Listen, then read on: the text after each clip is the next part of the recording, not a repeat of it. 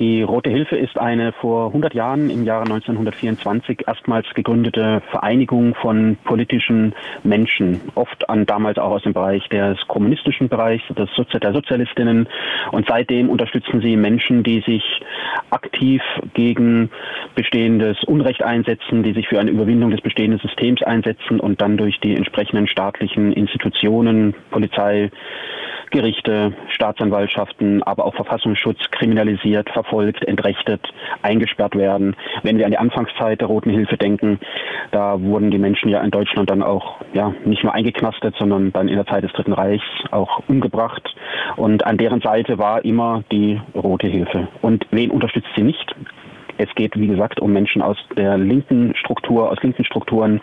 Das heißt, selbstverständlich Nazis werden nicht unterstützt und äh, eine Unterstützung im allgemeinen ähm, strafrechtlichen Bereich findet in der Regel auch nicht statt. Aber es gibt natürlich dann aktuell immer wieder Gefangene, die sich einfach auch politisieren in den Gefängnissen, die dann nicht nur ihr persönliches Leid beklagen, sondern auch auf strukturelle Mängel hinweisen. Und da geht die Rote Hilfe auch immer mehr zunehmend dazu über, auch diese Leute dann entsprechend zu unterstützen. Mhm. Kannst du uns einen groben geschichtlichen Abriss geben? Ist die 100-jährige Rote Hilfe dasselbe wie zu ihrer Geburtsstunde? Nein, sie ist natürlich nicht die äh, nicht dasselbe wie zur Geburtsstunde. Die Verhältnisse in der Weimarer Republik äh, 1924 fortfolgende waren selbstverständlich ganz andere als heute. Der politische Unterstützungsrahmen spielte sich in weiten Teilen im Bereich der kommunistischen Strukturen ab und aus diesem Bereich kamen auch die meisten Aktivistinnen und Aktivisten der Roten Hilfe. Damals waren die Protestaktionen so ist mein persönlicher Eindruck, auch noch viel massiver. Wir hatten ja damals noch große Massendemonstrationen, wo halt wirklich Hunderttausende von Arbeiterinnen und Arbeitern auf die Straßen gingen, wo die Polizei noch mit einer ja, wilhelminischen brutalen Härte in die Demonstration reingeprügelt hat. Heute finden solche Prügelorgien der Polizisten und Polizisten auch noch statt, allerdings nicht mehr in diesem Ausmaße wie damals. Dann gab es den großen Schnitt 1933 mit der Machtergreifung. Die Nationalsozialisten verboten selbstverständlich auch die äh, Rote Hilfe sowie natürlich auch die Sozialdemokratin äh, verboten wurden. Das heißt, die Rote Hilfe existierte dann in der Illegalität und musste mit dem ganzen Repressionsdruck, der im Dritten Reich äh, ja hoffentlich auch allgemein bekannt ist, zurechtkommen. Ja, dann haben wir die Nachkriegszeit und dann äh, gab es äh, erst in den 70ern wieder richtige Gründungen von Ortsgruppen der Roten Hilfe, unter anderem auch eben zum Beispiel in Frankfurt am Main. Da war dann auch noch eine der Rednerinnen jetzt zu Gast, äh, Waltraud Verleih, eine ganz äh, wirklich wunderbare Frau, die hat dann auch noch auf dieser Veranstaltung der Roten Hilfe gesprochen. Sie gehört in den 70ern zur Mitgründerin der Roten Hilfe in der dortigen Region. Auch damals gab es dann äh, vereinzelte Gruppen, die sich wieder gebildet haben in ganz Deutschland, die sich auch teilweise in heftigen Kämpfen untereinander abgegrenzt hatten, die sich dann auch wieder auflösten. Ein Teil kam wieder aus dem kommunistischen Bereich, ein Teil kam aus dem anarchistischen Bereich und seit den 80ern erlebt eigentlich die Rote Hilfe wieder so eine Renaissance. Es gründen sich weitere Ortsgruppen. Es wird, wenn ich dazu noch was sagen darf, auf eine spektrenübergreifende Unterstützung gesetzt. Das heißt, die Details, die dann zum Beispiel in den 70ern und Anfang der 80er auch zu Spaltungen geführt haben, in politischen Auffassungen, wenn wir ganz große die Klassiker nehmen, die kommunistische Seite, die anarchistische Seite, die ja dann vielfach überhaupt keine Schnittmenge mehr haben, außer dass sie sich gegen Repression äh, verteidigen müssen. Ähm, sollen in der Roten Hilfe zusammenfinden, nämlich in dieser in dem sich gegenseitigen Unterhaken und dem gemeinsam der Repression des Staates entgegentreten ohne dann die politischen Differenzen im, All, im Detail dann dazu führen lassend, dass sich die Szene spaltet, die Unterstützungsszene. Mhm. Kommen wir zur Gala in Hamburg an sich, fand im Ballsaal im Millantor-Stadion statt. Was waren denn die ersten Eindrücke, die du sammeln konntest, als du dann dorthin gekommen bist? Was für ein Publikum konntest du dort antreffen und gab es Deko und was für ein Schnickschnack gab es sonst so? Also erstmal äh, muss man dazu sagen, ähm, ich bin mit unter anderem mit Lina, auf die wir nachher noch zu sprechen kommen, äh, zu der Veranstaltung gegangen und wir verpassten erstmal den Eingang, weil es war in wirklich in Nebel gehüllt, das Stadion. Es war Abend, äh, kurz vor 19 Uhr. Und äh, ja, wir fanden dann doch noch den Eingang und als wir den Eingang gefunden haben, dann wussten wir auch, warum es der Eingang ist, weil dort waren zwei Fahnen äh, aufgehängt. Es war dann auch noch ein großes Banner der Roten Hilfe. Hätte man sehen können, aber das war halt wie gesagt Nacht und dunkel. Und dann sind wir da reingekommen und ich persönlich war sehr geflasht. Es waren wirklich 250, vielleicht auch sogar 300 Menschen. Einlass gab es allerdings nur, wer auf der Liste stand. Das heißt, äh, die Rote Hilfe verteilte im, in dem Vorfeld an die Ortsgruppen und an bestimmte Personen Karten, weil sonst einfach die Veranstaltung dort in diesem Rahmen äh, nicht hätte geleistet werden können. Ähm, es gab ganz viel Deko. Es gab viele Flaggen, es gab eine Ausstellung zur Geschichte der Roten Hilfe, das heißt auf großen, großen Plakatwänden wurde nochmal von Beginn von 1924 an bis heute die wichtigsten Stationen nachgezeichnet, konnten die Menschen dort lesen, wurde auch rege in Anspruch genommen. Es gab, äh, was auch viele interessiert hat, wahrscheinlich ein großes Buffet. Da konnte man sich kulinarisch versorgen. Es gab Getränke. Es gab, das ist natürlich dann dafür steht die Rote Hilfe, nämlich für diesen politischen Teil, einen großen Infostand, an dem aktuelles Informationsmaterial der Roten Hilfe über gegenwärtige Verfahren, nehmen wir hier das äh, Rondenberg-Verfahren in äh, Hamburg, aber auch andere 129er Verfahren auf Flyern dargestellt wurden. Es gab Broschüren der Roten Hilfe, Notizblöcke, und was das Publikum angeht, es war wirklich bunt gemischt. Wir haben von wirklich jungen Menschen, die ersichtlich so äh, in den 18er Jahren, in den 20er Jahren waren, bis zu den älteren Damen und Herren mit 70, 80 Jahren fanden dort ihren Platz. Es fand ja, wie ich schon angesprochen habe, im Ballsaal im Millanton-Stadion statt. Kannst du was zum Veranstaltungsort sagen und warum die Gala gerade gerade dort stattgefunden hat? Da kann ich dir aktuell leider nichts sagen. Aber was du mir sicher sagen kannst, ist, wer alles gesprochen hat, weil es kamen ja auch Betroffene zu Wort, Lina E. beispielsweise, mit der du dann ähm, auch hingegangen bist, äh, Betroffene, die durch die Rote Hilfe unterstützt wurden oder werden. Kannst du ein paar Beispiele nennen, vielleicht von Menschen, die dir dann besonders in Erinnerung verblieben sind? Genau, es kamen drei Betroffene zu Wort. Einmal Alassa Fuapon, der hier auch bei Radio Dreieckland schon äh, in Interviews zur Verfügung äh, gestanden hat. Da handelt es sich um einen Aktivisten, aus Togo. Ähm, er war oder ist war in der Erstaufnahmeeinrichtung in Ellwangen untergebracht und als dann ein Mitgefährte von ihm abgeschoben worden sollte, 2018 glaube ich war das, äh, hat er äh, Widerstand gegen die Abschiebung organisiert, wurde dann in der Folge dieses Widerstands kriminalisiert, von der Bildzeitung prominent, ja wirklich verfolgt geradezu. Alice Weidel hat sich auch zu ihm geäußert. Ähm, er gewann dann auch entsprechende Verfahren gegen die Bildzeitung und auch gegen Alice Weidel von der AfD, sich weiter politisiert und hat eine Geflüchteten äh, Unterstützungsorganisation gegründet und ähm, er stellte in seinem Redebeitrag eben seine eigene Geschichte und seine Politisierung im Rahmen dieser Erstaufnahmeeinrichtung dar.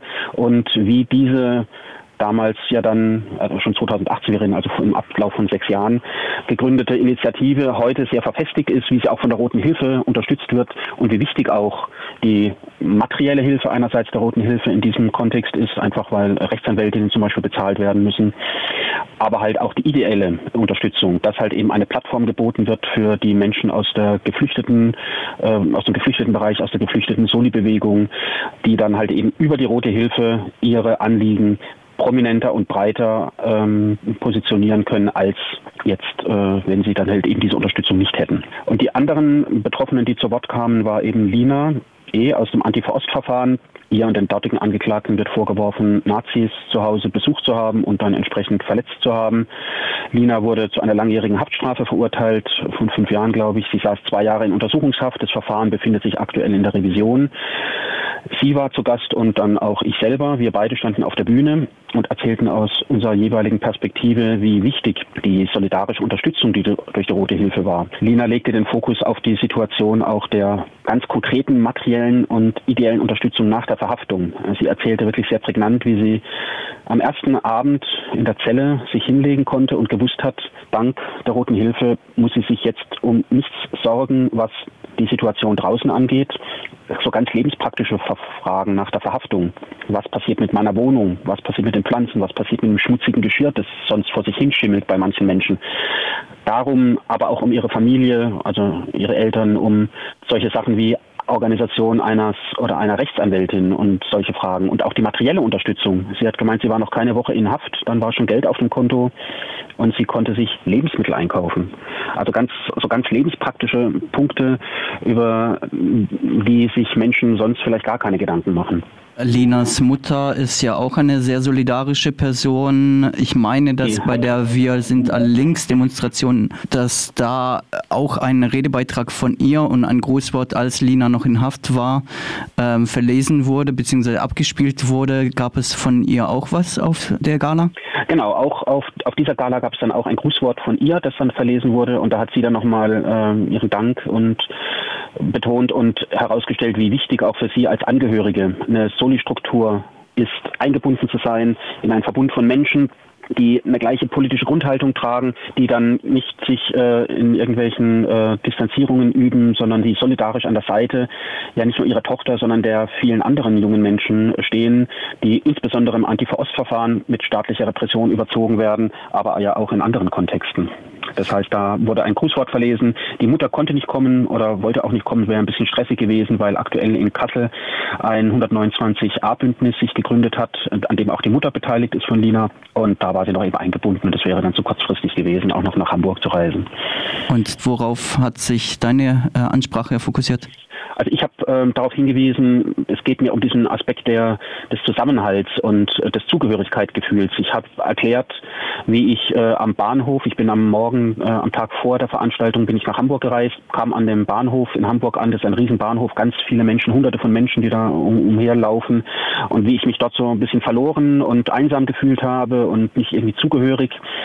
Und das habe ich in Kontext gesetzt zu der Situation in Haft. Dort saß ich äh, die ersten Jahre, die elf, ersten elf Jahre in ISO-Haft. Und ich habe äh, gesagt, dass ich mich in der Isolationshaft, obwohl ich ja alleine in dieser Zelle körperlich gesessen habe, nie so alleine und nie so verloren gefühlt habe, weil ich mich halt eben immer untergehakt und verbunden gefühlt habe mit den Menschen draußen, mit entsprechenden äh, Vorstellungen. Du hast jetzt drei beziehungsweise vier ähm, Reden vorgestellt. Was war denn das sonstige Programm? Also begonnen wurde mit einer Einführung äh, durch die Moderatorin, die dann auch durch den Abend geführt hat, die dann auch nochmal auf äh, die Geschichte der Roten Hilfe eingegangen ist. Als erste Rednerinnen und Redner waren selbstverständlich die Organisation der Roten Hilfe. Es waren zwei VertreterInnen der, des Bundesvorstandes zu Gast, die nochmal auch die Geschichte der Roten Hilfe dargestellt haben und die Bedeutung der Roten Hilfe.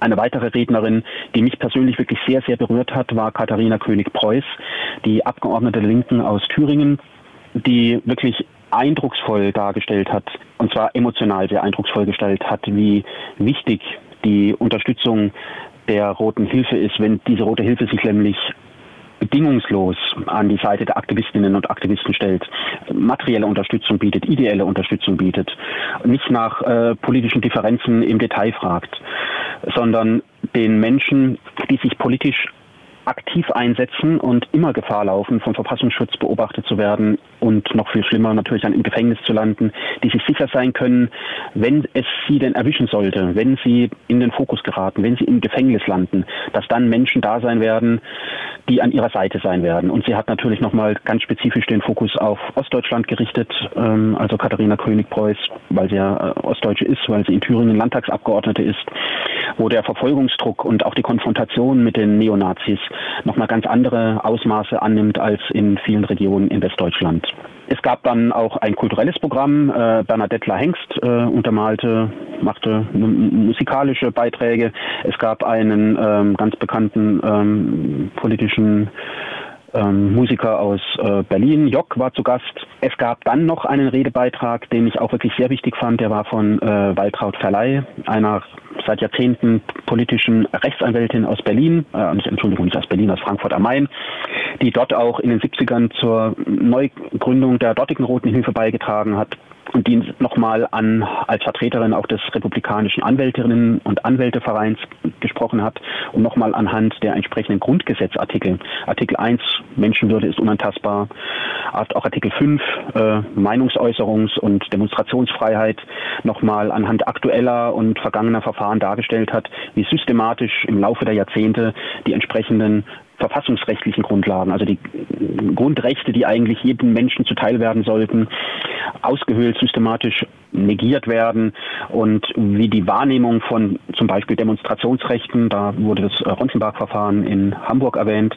dazu führt, äh, ja, in den Fokus der Polizei, der Staatsanwaltschaften und letztlich auch im Gefängnis zu landen. Blicken wir in die Zukunft. Was steht an? Vielleicht nicht die nächsten 100 Jahre, aber die nächste Zeit. Womit beschäftigt sich die Rote Hilfe?